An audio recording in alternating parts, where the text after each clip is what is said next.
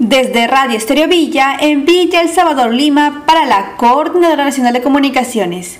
Un total de 15.575 pacientes fueron dados de alta tras vencer la COVID-19 en el Hospital de Emergencias Villa El Salvador del Ministerio de Salud, MINSA. La mayoría de ellos son pacientes entre 18 y 59 años de los distritos de Lima Sur que gracias al trabajo especializado de los profesionales de salud han podido reunirse nuevamente con sus familiares.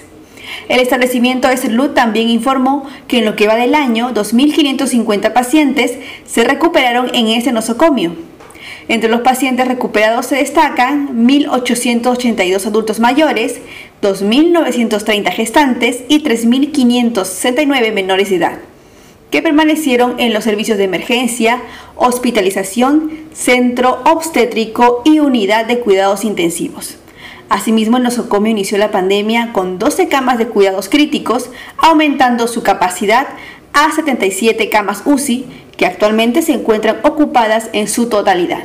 Además, cuenta con espacios destinados a gestantes afectadas por la enfermedad y recién nacidos que llegan al mundo bajo estrictos protocolos de bioseguridad desde Radio Estéreo Villa, en Villa El Salvador, Lima, para la Nacional de Comunicaciones, informó Lucero Palacios.